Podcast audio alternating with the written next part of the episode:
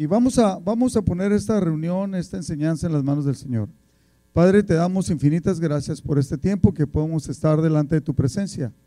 Te pedimos la guía y la dirección de tu Espíritu Santo, que nos hagas entender lo que tú quieres para cada uno de nosotros, eh, para aplicarlo en nuestras vidas y que tu Espíritu Santo nos ministre y nos enseñe. Ponemos esta reunión en, en tus manos, Señor, que unjas mis labios y que todo lo que se diga sea de bendición, Padre, en el nombre de Jesús. Amén. Ah, Puedes poner el, el, reloj porque luego, luego me paso o me quedo muy corto. La plática del día de hoy le, le, llamé yo, le puse menguando para crecer.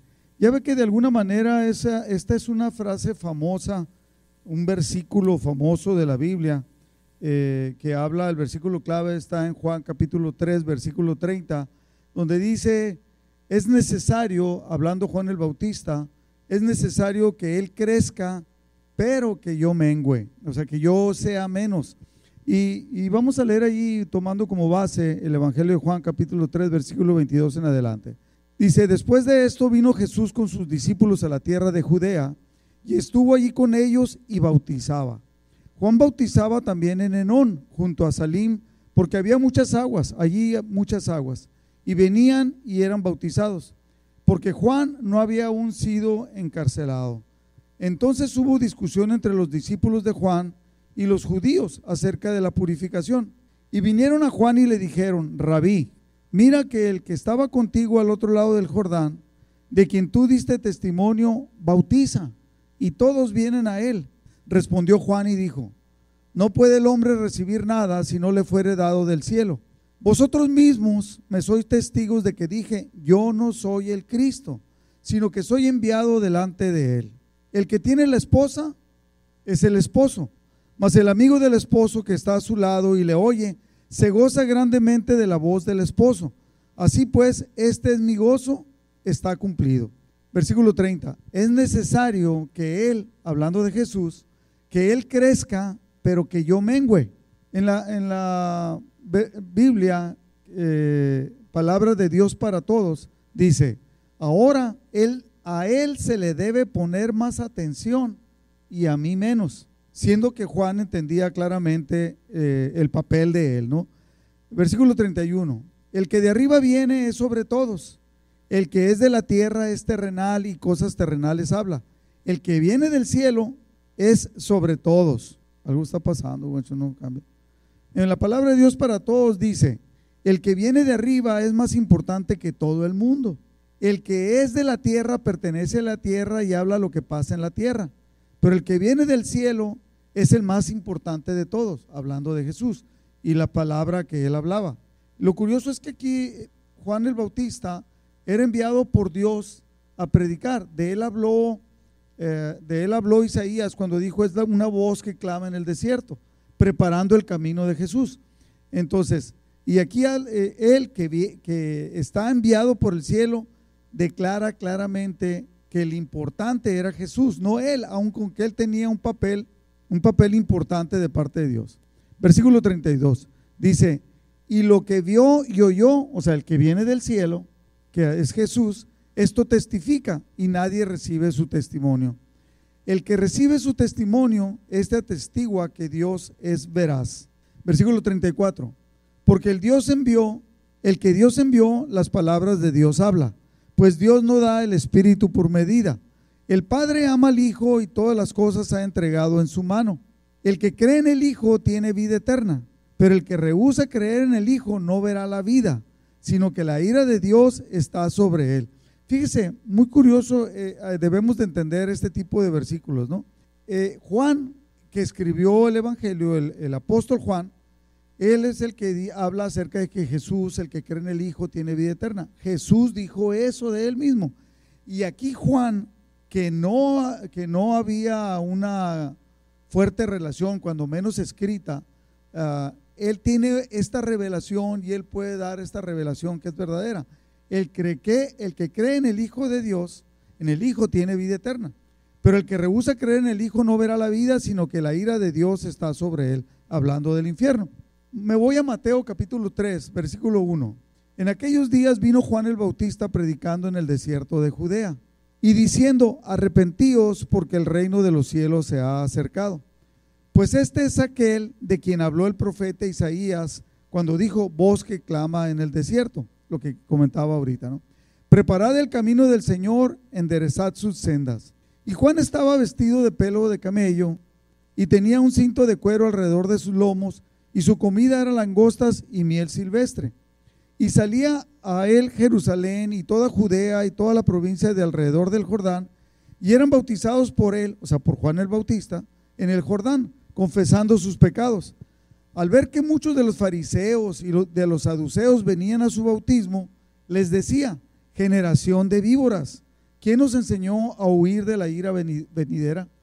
¿Se imagina que habláramos así ahora? Si a veces nomás decimos, pues dicen que hay alguien y nombres se ofenden como 20. Entonces, ahora que le dijeran raza, generación de víboras.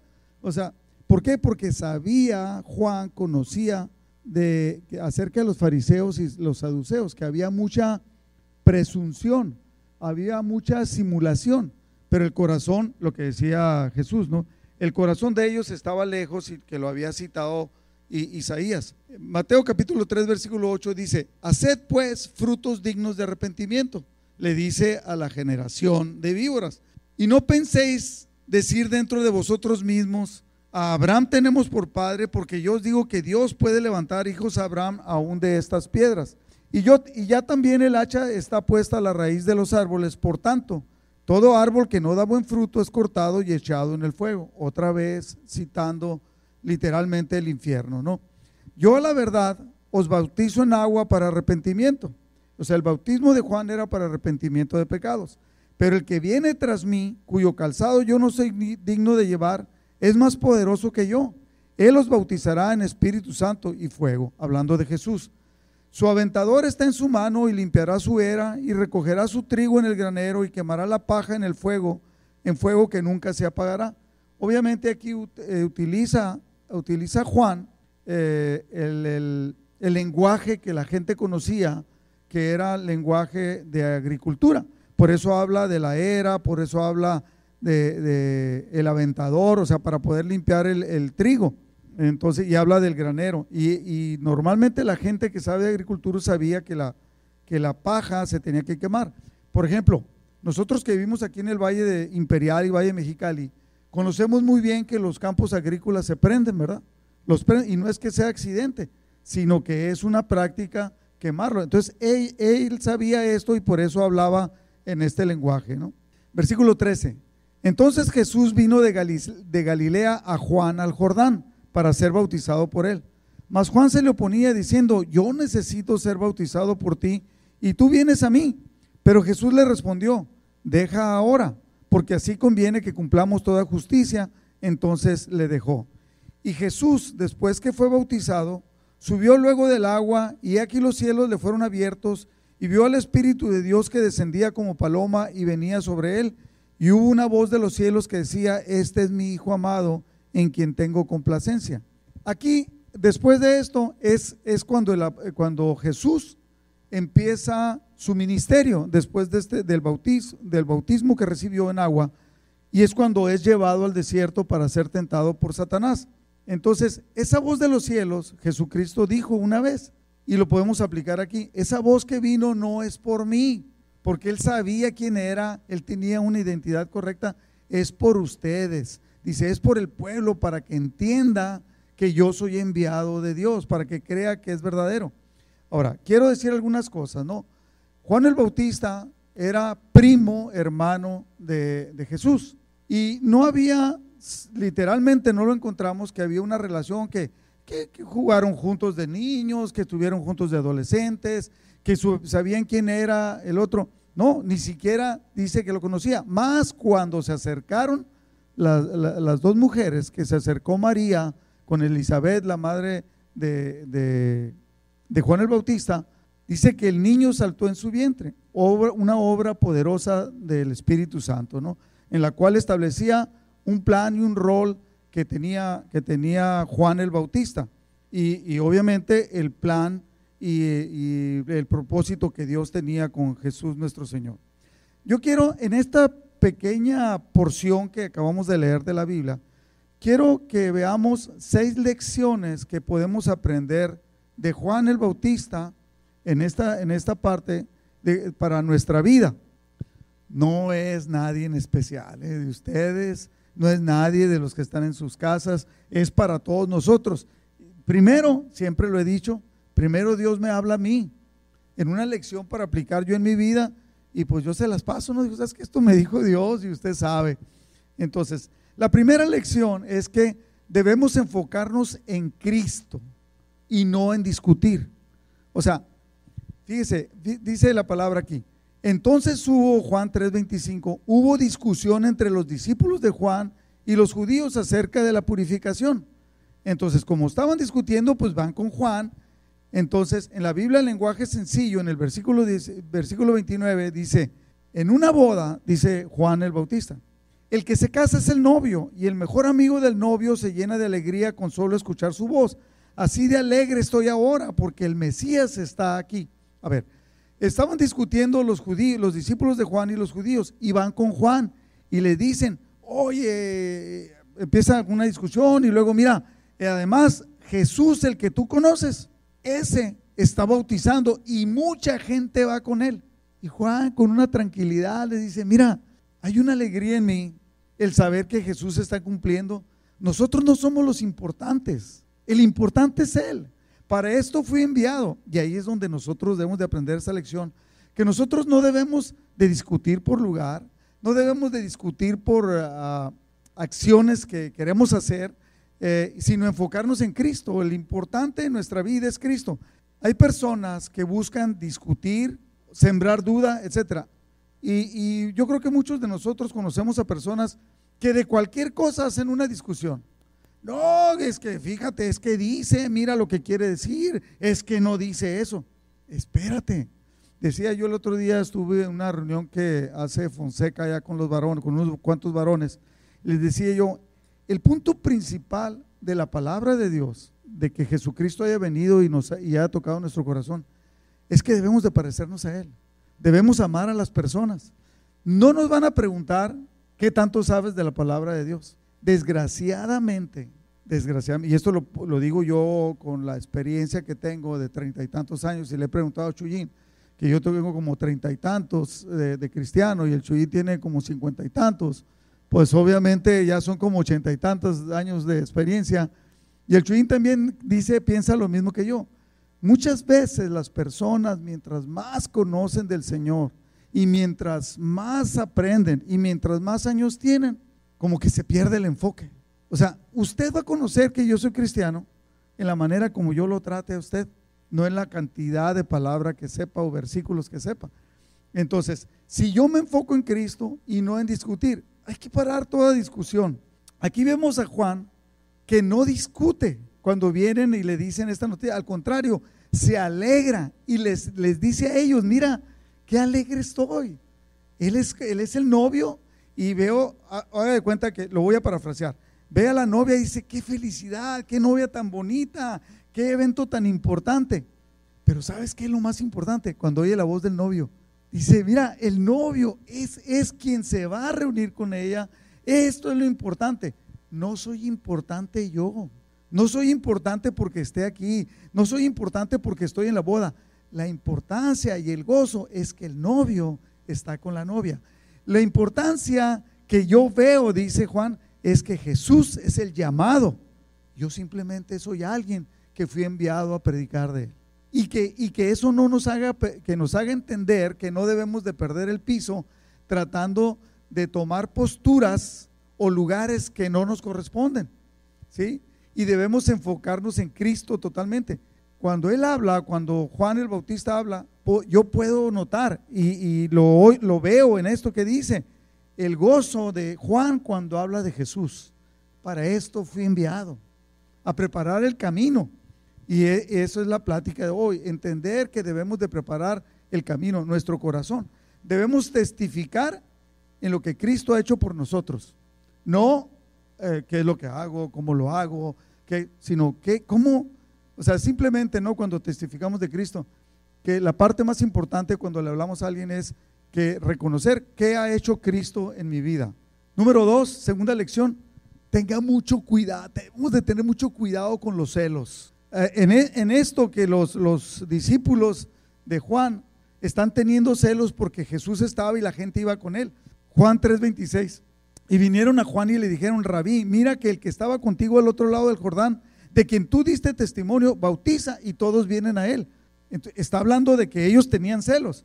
Los celos son un sentimiento peligroso. Esto, esto voy a comentar algo que Charles Stanley lo dijo. Los celos son un sentimiento peligroso. Son un veneno para el creyente, porque abren el corazón a otros sentimientos y actitudes pecaminosas que no son buenas. Ah, en consecuencia, deben ser tratados, los celos deben ser tratados con rapidez antes de que tengan la oportunidad de echar raíces en nosotros. Yo he visto problemas entre cristianos por celos, porque alguien hace muy bien un, un ministerio, porque alguien hace algo bien y el otro está enojado porque lo está haciendo. He visto ataques entre cristianos cuando no debiera ser. Debiéramos estar gozosos porque alguien se puede mover. Decía yo, uh, di, hace poquito di el ejemplo y lo voy a repetir. Hay, un pastor en México, el doctor Pardillo, que creo que ya falleció. Él estaba encargado de una de las iglesias más grandes del DF, Calacuaya. Entonces él sabía que él no tenía un don muy bueno para predicar. Predicaba, hablaba, estaba enamorado del Señor. Él era dentista y su esposa también era doctora y, o algo así, y estaban, estaban encargados, ¿no? Pero él, un día platiqué yo con él, porque él venía a Mexicali a compartir, lo invitaba a Aurelio, y, y, platiqué con él y me dijo, mira, dice, nosotros debemos de entender, tenía una manera muy peculiar de moverse, y siempre se rascaba así. Y entonces Aurelio le daba carrilla con eso, pero entonces hablé yo con él y me dice, mira, yo sé, dijo que yo no soy muy bueno para predicar, estoy muy enamorado de Dios y le comparto a muchas personas, eso es lo importante. Mas, sin embargo, dentro de esta iglesia que yo tengo, que son como 10 mil personas, hay personas que he ido preparando para que prediquen, para que toquen. Y ahí salió Marcos Barrientos, ¿sí? Dice, y, esta gente debe ser preparada. Dice, y yo me gozo de ver que ellos predican bien suave y que la gente le gusta y se entregan al Señor. Y a veces hemos visto con tristeza, y aquí usted saliendo le puede preguntar a Chuy, que de repente hay pastores que no quieren dejar a nadie predicar, que no quieren preparar a nadie, porque el pastor a veces quiere brillar y nosotros no debemos de brillar, el que debe brillar es Jesucristo. Y preparar nosotros a la, gente, entonces no tener nada de celos, al contrario, tratar de ponerles enseñanza, un tapete a aquellos que, que puedan y quieran servir. Ahora es verdad que hemos dicho que de repente llega alguien que no tiene no le des, pues. Mas, sin embargo, él llega y luego lo dice, yo quiero predicar. Lo más seguro es que esa persona no predique, no vaya a predicar nunca, ¿no?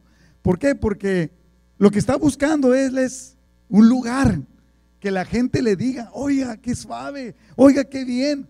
Eh, yo, yo me topé con algunas personas y me dijo, oye, ¿no podrías hablar con Aurelio? Sí, ¿de acerca de qué? Yo soy muy bueno para predicar, dijo. Oh, sí. ¿Y dónde has predicado? No, no, nunca he predicado, pero yo soy muy bueno. A la gente le gusta mucho como yo hable. Le dije, mira, no me lo tomes a mal, pero lo más seguro es que cada vez estés más lejos de predicar. ¿Por qué? Porque normalmente no andamos buscando, no andamos buscando hacer nuestra voluntad, sino que Dios se manifiesta a través de nuestra vida. Entonces, en este tipo de cosas hay muchas cosas que son celos. Y entonces, los celos y el resentimiento son sentimientos venenosos que no corresponden con quién somos como hijos de Dios. Incluso un poco de veneno puede ser peligroso. Y albergar, albergar, o sea, tener en nuestro corazón esas actitudes durante cualquier periodo de tiempo es demasiado tiempo, es peligroso.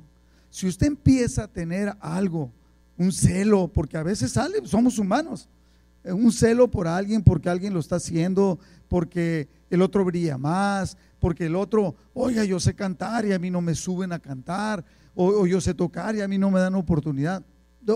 o sea, tenga cuidado. O cuando usted empieza a ver que alguien está en un ministerio y usted lo empieza a criticar ese ministerio porque no le gusta que la persona que está encargado del ministerio empiece a brillar o que la gente lo busque para que le dé un consejo, mucho cuidado. Puede ser que esté habiendo celos. Le voy a dar tres pasos así rápidamente de cómo tratar con nuestros celos. Y no estoy hablando de celos de, de, hombre con el esposo con la esposa o la esposa con el esposo. No es eso, aunque se puede aplicar. Tres pasos sencillos. Primero es actuar con madurez emocional.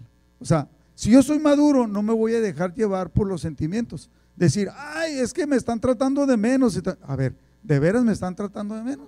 No. Entonces, ¿por qué estoy sintiendo esto? ¿Es bueno que lo sienta o me está haciendo daño? Entonces, no, no es bueno. Entonces, si no, eh, ¿por qué? Porque normalmente nunca estás viendo todo el panorama. O sea, no ves todo lo que está pasando y entonces de repente lo sientes. Y debemos de pensar, en este primer paso para actuar con madurez emocional, pensar en las consecuencias de nuestras acciones. ¿Qué es lo que vas a hacer? Porque empiezas a tener rencor, empiezas a tener coraje y eso te va a lastimar. ¿Sí? Entonces, y, a veces esas acciones lastiman a, nosotros, lastiman a nuestra familia y, y a veces mucho más. ¿no? Segundo paso para tratar con nuestros celos es que entender que cada uno de nosotros estamos llamados a amar. ¿Por qué? Porque somos discípulos de Jesús. Entonces, ¿eres una persona que amas o que no amas? Dicho de otra vez, mientras más años tienen los cristianos, mientras más arriba suben en la estatura jerárquica de una iglesia, desgraciadamente vemos con tristeza como que les hace falta amar. Voy a usarlo en plural, como que nos hace falta amar. Entonces, ¿por qué? Porque tiene sabiduría, porque entonces, pero si somos discípulos de Jesús, tiene que haber amor en nuestro corazón. Estoy actuando, debemos de preguntarnos, ¿estoy actuando con amor hacia esa persona? Vamos a suponer, ¿cuál sería lo adecuado? Ah, de cuenta que yo me, doy cuenta que Gilberto, vamos a decir, eh, está empezando a hacer algo y yo creo que está mal y estoy empezando a sentir celos hacia él. ¿Cuál debería ser mi actitud correcta? Ir a hablar con él. Madero, quiero hablar contigo. Estoy poniendo un ejemplo ficticio, ¿eh? no voy a pensar que hay algo. Y entonces voy y hablo con él y le digo, por el amor. Digo, oye, fíjate que pienso esto, estoy bien. Y él me diría, no, no estás bien. No, porque yo no estoy haciendo esto para que me den una ofrenda, no estoy haciendo para brillar, no estoy buscando esto, no estoy buscando el otro. El otro día, voy a dar un ejemplo y no voy a decir el nombre, ¿no? Este, se dañó el, parece que se dañó el micrófono este que uso. Y una persona en la congregación dijo, oye, pastor, está teniendo problemas con el micrófono. Pues sí, pero no, el, guancho tiene la culpa, no, no, no lo sabe arreglar. Dice, cada que lo arregla está peor. Bueno, dijo, no hay bronca. Dijo, voy a hacer una ofrenda entre gente para comprar uno. Usted nomás dígame cuánto. Y encontré uno en Mexicali, muy buena marca, muy todo. Dijo, 380 o 390 dólares. Ah, dijo, venga por ellos. Y dije yo, le iba a decir, pues ¿qué no dijiste que iba a hacer una ofrenda? Pues sí fue una ofrenda entre él y su esposa, ¿no? Hicieron una colecta. Y entonces, esa es tener una actitud de servicio, no tratar de que, qué bueno que se les descompuso el, micrófono, qué bueno que no tienen internet. Yo creo que alguien pensaría, por ejemplo, si usted llegó a pensar ahorita, no está funcionando el internet, la reunión no está pasando por internet ahorita, o ya está pasando, ya está pasando. Ya no lo voy a decir. y haga de cuenta que uno de ustedes dijo, que bueno que no está pasando por internet para que los que no vinieron no lo reciban. Entonces, obviamente está, no está motivado por el amor. Al contrario, es decir, qué bueno que ya se arregló para que puedan tener nuestros hermanos acceso a la palabra y a la adoración. Entonces, estoy, debemos de preguntarnos como cristianos en cualquier cosa, cuando, sobre todo cuando empezamos a tener algún todos tenemos sentimientos a veces difíciles hacia otras personas. Entonces debemos de pensar, estoy actuando con amor, estoy siendo motivado por el amor. O sea, si esa persona tiene un problema de actitud, la que está actuando, y yo me doy cuenta, pues yo debería ir a apoyarlo, a servirle, a decirle en qué te puedo ayudar. Entonces, paso número tres, piensa en las consecuencias de sus actos. Ese es el punto número tres. Piensa en las consecuencias de sus actos. Eso que usted va a hacer, en realidad va a traer honra y gloria a Dios o va a traer un problema en la iglesia. No, es que la, clásica, ¿no? Que hemos dicho, Ha habido gente que se ha ido de la iglesia porque no lo saludaron en la entrada. ¿Y por qué no lo saludaron? Investigo, ¿no? ¿Por qué no lo saludaron? No, sí lo quieren saludar, pero él se da vuelta y se va por ahorita y, y no quiere que nadie lo toque, ¿no? Y antes no había pandemia cuando pasaba eso. Entonces, entonces cuando voy y hablo con la persona, dijo, a ver, servidor, ¿por qué no saludaste? La verdad, pastor, es que me cae gordo. Yo, no, la persona esa. ¿Y qué vamos a hacer? Una de dos. Si eres servidor, o cambias tu actitud o dejas ese ministerio y vete a, un ministerio en el, cual, en el cual tú puedas servir, pero, pero hasta que cambies, ¿no? Un día llegó una persona en la congregación que estaba encargada de un ministerio, llegó en la mañana, era domingo, yo fui a la iglesia, él iba temprano y yo fui con él, fui para verlo, a ver, y, y oye, ¿qué pasó? ¿Por qué, traes, traes andas de malas? Y, ¿Qué? ¿Y qué tiene? Dijo, ¿qué? No puedo, soy una persona normal, que puedo andar de malas cuando yo quiera.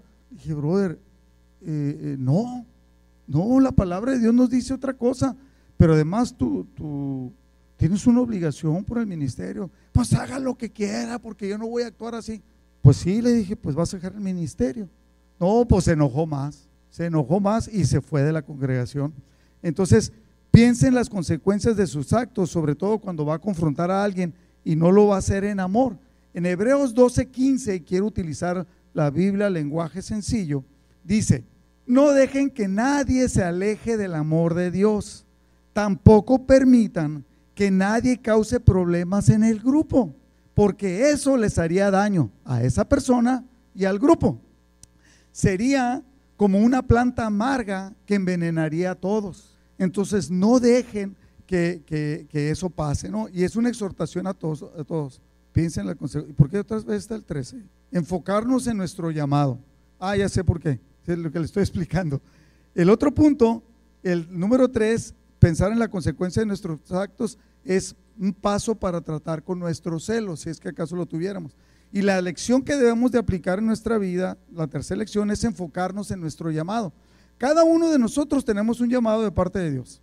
Tal vez no sea para pastor, tal vez no seas profeta, tal vez no seas ah, maestro de la escuela dominical, pero Dios te ha llamado para un propósito. Juan 3:26 dice, y vinieron a Juan y le dijeron, rabí, mira que el que estaba contigo al otro del Jordán, de quien tú diste testimonio, bautiza y todos vienen a él. Respondió Juan y dijo, no puede el hombre recibir nada si no le fuere dado del cielo. En la Biblia el lenguaje sencillo dice, no puede el hombre recibir nada si no le fuere dado del cielo. Esa es Biblia el lenguaje sencillo. Entonces nuestro llamado no es tener seguidores. A veces las personas en la iglesia buscan eh, si está encargado de algún ministerio, tener seguidores personales. Nosotros no somos seguidores personales, podemos aprender de personas que hacen las cosas bien, pero debemos de aprender, así que eh, a no, a llevar a la gente a Cristo, enseñarle a las personas que sigan a Cristo. En la gran mayoría de casos, y yo creo que usted conoce muchos casos, en muchas iglesias, el pastor o los encargados del ministerio, de alguna manera hacen las cosas para que la gente los siga a ellos. Y nosotros no debemos de buscar seguidores para nosotros. Debemos enseñarlos que si el día de mañana yo no estoy, no importa, tú te vas a encargar, tú vas a seguir adelante. ¿Por qué? Porque tú, tú, tú dependes de Cristo. Mateo 28, 19 dice, es la, donde habla Jesús de la gran comisión para que vea que todos somos llamados. Dice, por tanto vayan, id y hacer discípulos a todas las naciones hagan discípulos. Ese es el llamado que todos tenemos. Bautizándolos en el nombre del Padre, del Hijo y del Espíritu Santo. El segundo paso es bautizarlos. El tercer paso es enseñarles. 20. Enseñándoles que guarden todas las cosas que los he mandado y enseñarle a las personas a depender de Cristo. Cuando Jesucristo dijo, he aquí yo estoy con vosotros todos los días hasta el fin del mundo. Amén.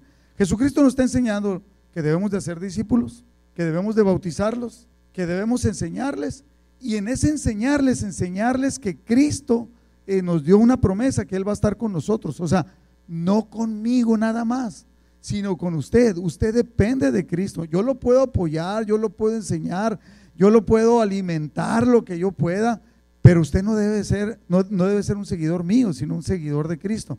Aunque es bonito decir, oh, mira, se parece a ti, mira, hace las cosas como tú. Qué bueno pero nosotros debemos de buscar que ellos enseñarle a las gentes a depender de Cristo. Entonces enfocarnos en nuestro llamado y después vienen los llamados personales.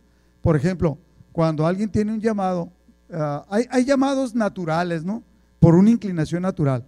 Por ejemplo, le voy a dar un ejemplo. Yo le dije a José, a José a Martínez, Martínez Gómez, Martínez Gómez, le dije, él tiene un, llamado, una inclinación natural por los eh, que están metidos en cárcel, por drogadictos. Es algo natural, no, no, no necesito esforzar. Él solo, de repente, sin que nosotros le dijéramos, pues estaba siguiendo a alguien allá en el hongo y todo, es una inclinación natural. De repente hay gente que quiere alabar al Señor. Aquí Alfredo, eh, Daniel Gallo, lo ves. Son personas que, están llamados por Dios a ser adoradores, a, a, manejar un grupo de alabanza. Es una inclinación natural.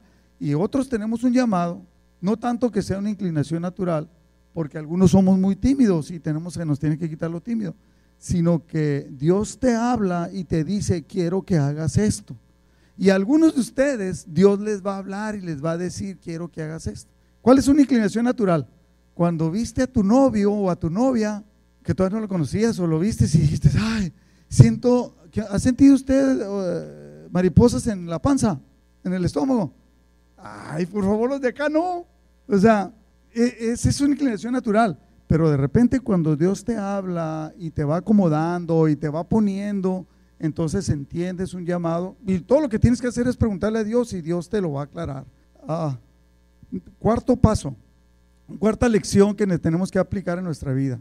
Es fíjate lo que dice esta palabra, necesario menguar para que Cristo crezca. ¿Qué es menguar? Es disminuir, ¿sí? Por ejemplo, eh, teníamos, ah, ah, bueno, voy a usar un ejemplo muy claro, ¿no? ya ve que se acabó el papel sanitario, ¿no? Y usted de repente usted tenía 40 rollos y no ha habido en la Costco y no había en la Walmart y no había en ningún lado. Y luego de repente, ¿cuántos nos quedan? Nos quedan 10 rollos de papel. Menguó el papel, o sea, se hizo menos, se está acabando. Entonces aquí el, eh, Juan el Bautista dice, con mucha sabiduría, este me encanta, es necesario que Él crezca, que Cristo crezca, pero que yo, fíjate bien esta palabra, es necesario, o sea, es imperativo que Cristo crezca y sobre todo en nuestro corazón. Pero, ese pero es, o sea, no va a crecer si tú no lo dejas crecer, pero que yo disminuya, que yo mengüe. En la Biblia, el lenguaje sencillo, para que lo podamos entender un poquito mejor, dice, Él, Cristo, debe tener cada vez más importancia y yo tenerla menos. Yo cada vez debo ser menos importante. Este es un problema en la, en la sociedad actual, porque muchos decían que la, la falta de cariño a uno mismo era un problema. La verdad es que tenemos una autoestima muy exaltada todo mundo, nadie nos puede decir nada, nadie nos va a enseñar nada, nosotros sabemos cómo hacer las cosas, no, yo decido por mí mismo y entonces eh, eso, eso evita. Si yo no entiendo mi lugar en el plan de Dios, Cristo no va a crecer en mí. Si yo no disminuyo y me creo muy importante, Cristo no, no le voy a permitir que crezca en mí. Esto está muy conectado, decía yo, con nuestro ego, con nuestra autosuficiencia si yo me siento el importante, todos van a ver que yo me siento importante. Aun con que piense que soy muy espiritual, todos van a ver que yo me siento importante. Entonces, si Cristo no crece en mí, nosotros vamos a tener actitudes equivocadas. Podemos venir a la iglesia muchas veces, pero no vamos a llegar a ser seguidores de Cristo. ¿Por qué? Porque somos seguidores de nosotros mismos. Debemos de permitir. Juan lo entiende claramente y dice, Jesús es el importante. Para eso estoy aquí, para que Él sea el importante. Yo solamente tengo el llamado de allanar el camino para que Él brille, para que Él cumpla, y nosotros debemos de entenderlo para que eso suceda en nuestra vida. En 1 Corintios capítulo 11, versículo 1, el apóstol Pablo dice, sean imitadores de mí, así como yo de Cristo. Nosotros debemos ser imitadores de Cristo. En Juan 13, 35, en la, en la versión Palabra de Dios para Todos, dice, todo el mundo se va a dar cuenta de que ustedes son mis seguidores si se aman los unos a los otros. O sea, ¿qué tanto amamos?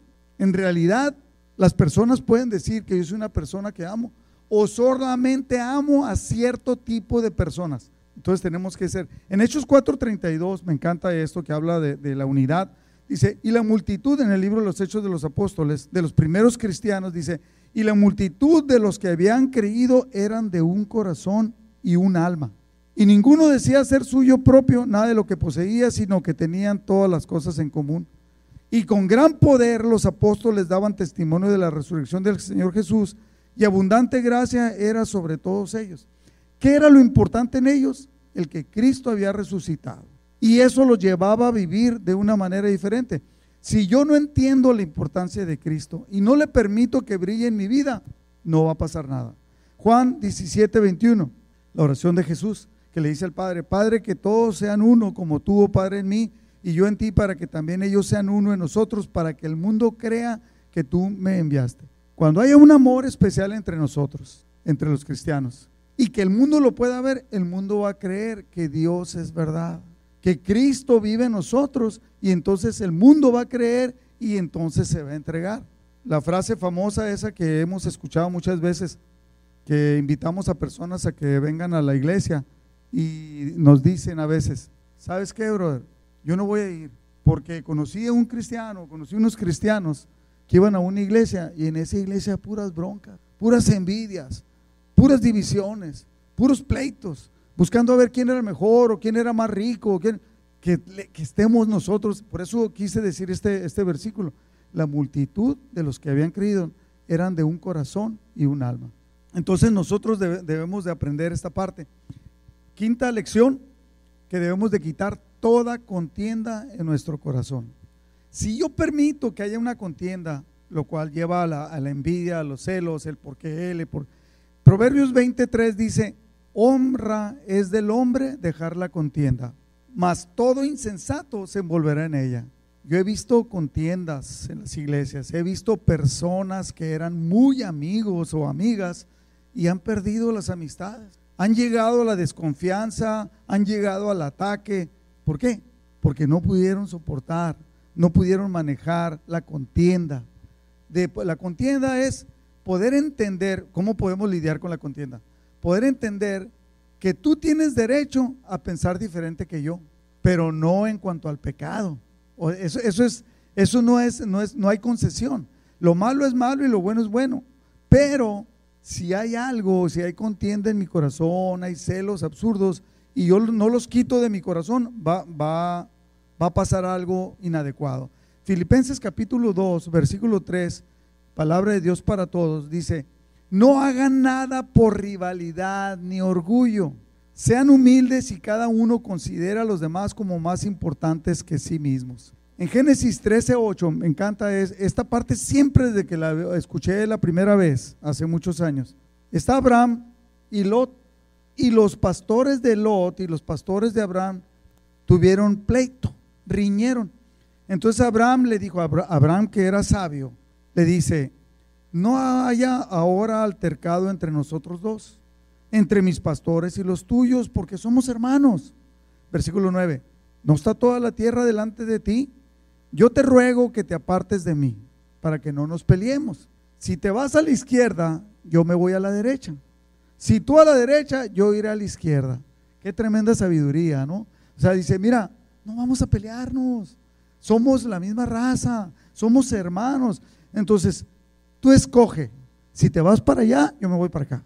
Si te vas para acá, yo me voy para allá. Entonces dice, empieza a ver, acá hay arbolitos, aquí hay agua, acá hay esto, como quieras, tú escoge. Pero no nos vamos a pelear. Pero hay personas que parece que es al revés, ¿no? Escoge, porque lo que escojas yo también lo voy a escoger. Para poder pelearnos, pues, porque si no, no va a haber pleito. Entonces, que debemos de quitar toda contienda de nuestro corazón. Necesario que Él crezca. Fíjese la palabra, necesario, es importante que Cristo crezca en nuestro corazón, pero que yo mengüe.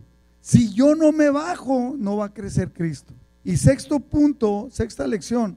Bueno, en Mateo 3.8, el de la Biblia Dios habla hoy, dice, pórtense de tal modo que se vea claramente que se han vuelto al Señor. Esto habla de los frutos dignos de arrepentimiento que, que Jesucristo dijo, ¿no? Sexto, sexto punto y último punto, que sea notorio nuestro arrepentimiento. Arrepentimiento es cambio total de actitud, que sea notorio para todos, que podemos aprender eso hoy. Mateo 3:8 dice, haced pues frutos dignos de arrepentimiento, dijo Jesús. En la Biblia Dios habla hoy, dice, pórtense de tal modo que se vea claramente que se han vuelto al Señor. Pórtense de tal modo que todo mundo que los vea sepa que hay algo diferente en ustedes. ¿Y qué es lo diferencia? Que ustedes siguen a Jesucristo.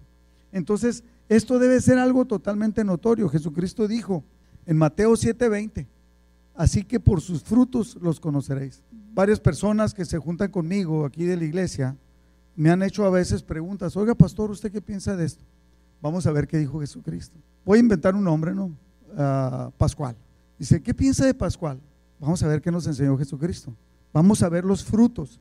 Él está diciendo esto, vamos a ver sus frutos. No, pues trata mal a su esposa, eh, a los hijos no lo tiene en sujeción, es un desobligado en las, en Mas sin embargo, habla y habla y habla. Entonces, no le creas lo que habla, de Jesucristo nos enseñó. Créele a su, mira sus frutos, qué es lo que está produciendo en su vida. Por sus frutos lo conoceréis. ¿Cuál es el fruto que los demás pueden ver en nosotros? ¿Cuál es el fruto que los demás pueden ver en ti, que pueden ver en mí? Debemos entender esto. A ver, ahí mire que le estaban tomando foto. ¿Está? Debemos entender esto para terminar. Si yo no menguo, si yo no bajo, si yo no cambio mi actitud, Jesucristo no va a crecer en mí. Él no va a crecer en mí a fuerzas. Entonces, Jesucristo, debemos de entender que Él no va a venir a pelear un lugar en tu corazón. Es algo que tú le vas a dar. Es algo que tú tienes que estorbar, aquello, que tú tienes que quitar aquello que estorba. Él, Jesucristo, va a tomar el lugar que yo le dé. La pregunta es, ¿qué, lugar ocupa Jesús en tu corazón? ¿Cuál es el lugar? Es como, eh, yo, yo tengo una casa en La Rumorosa y, y, hay, hay unas hierbas, hay lugares donde hay unas hierbas de ahí mismo en La Rumorosa y que yo quiera plantar algo y las hierbas no lo dejan. Yo tengo que quitar primero las hierbas, preparar el terreno y entonces sembrar y cuidar aquello que sembré para que produzca fruto. ¿Qué es lo que estamos haciendo cada uno de nosotros para que Cristo brille en nuestro corazón? Para que Cristo nosotros le pongamos lugar. Es necesario, me gustaría que te llevaras esta, esta diferencia de, de palabra, ¿no? Es necesario que Él crezca, pero, pero, que yo disminuya. pero, si yo quiero seguir siendo el, mandón, el, irrespetuoso, el, no permitir que la palabra penetre, si yo quiero justificar, por ejemplo, amor, debemos ser personas que demostremos amor a los demás. Pero si yo quiero justificar que no se me da y que no quiero tratar a las personas nunca vas a disminuir. Me encanta el ejemplo del apóstol Pedro. Pedro, todo el mundo cuando hablan, tú le preguntas a cualquier cristiano, ¿cuáles son las características de Pedro? Atrevido, eh, imprudente, peleonero, bronquero, rápido contestaba, no lo pensaba, era muy impulsivo. Mas sin embargo, él llegó a ser el pilar de la iglesia que, que Cristo estableció. ¿Por qué? Porque él permitió que sus actitudes, su pensamiento fueran cambiados y después pudo escribir lo que escribió. Por ejemplo, cuando dice, hermano, yo deseo que tú seas prosperado en todas las cosas, así como prospera tu alma. Te deseo lo mejor, pero que tu alma, sobre todas las cosas, sea la que vaya prosperando. Cuando habla del alma, habla de nuestra relación con Cristo.